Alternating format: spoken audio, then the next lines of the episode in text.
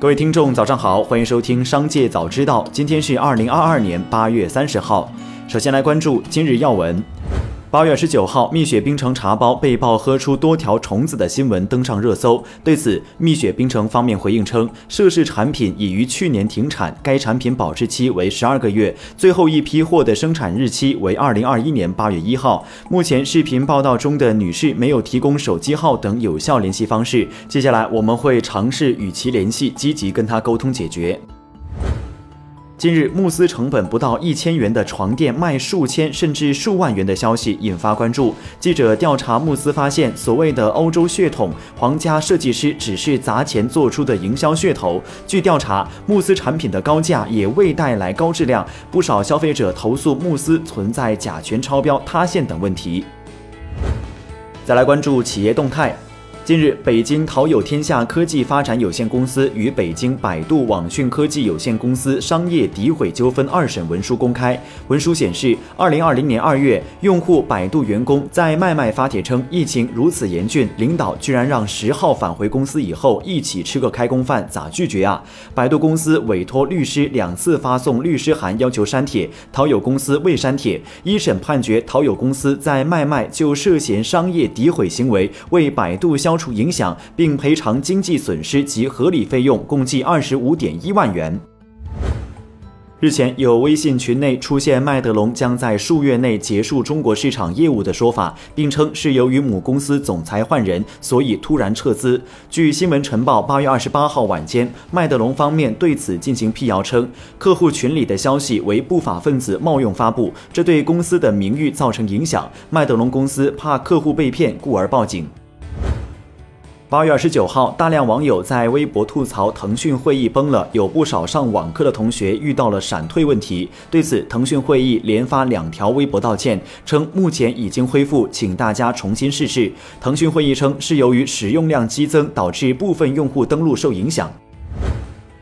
八月二十九号，阿里巴巴集团发布二零二二年 ESG 报告。在报告开篇，董事会主席兼首席执行官张勇表示，ESG 意味着创造商业之上的价值，既为解决一系列全球性挑战提供了行动框架，也是阿里巴巴走向一百零二年的重要基石。他希望未来外界能通过两份报告来认识和理解阿里巴巴，另一份就是 ESG 报告。小天才公司就监管不力造成 T1 儿童平板相关问题向消费者致歉，并于八月二十九号针对京津冀三地消协提出的整改建议发布情况通告，表示对应用商店不合规应用程序全部下架，家长端 App 增加远程安装功能，并建立二十四小时客服热线等多种用户反馈渠道。据报道，奥特曼 IP 卡牌发行商卡游公司对北京一家长花费近两百万元帮儿子集卡片一事作出回应。理论上不存在这类家长。卡游表示，公司所有门店均对未成年人单次消费和累计消费金额作出限制，员工也会严格考核。对于二级市场卡牌炒至一张数百元，卡游也表示不参与任何二级市场交易，倡导理性消费。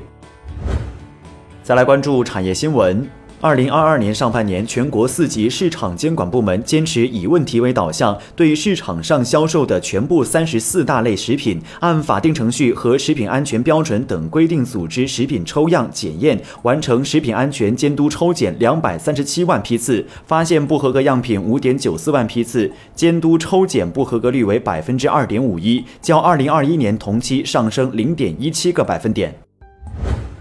近日，威海市住房公积金管理中心对公积金贷款政策进行调整，政策明确提高最高贷款额度，借款申请人和配偶均符合申贷条件的，最高贷款额度由六十万元提高到八十万元；借款申请人本人符合申贷条件的，最高贷款额度由四十万元提高到五十万元。同时，可贷额度由借款申请人和配偶双方住房公积金账户余额的二十倍提高到三十倍。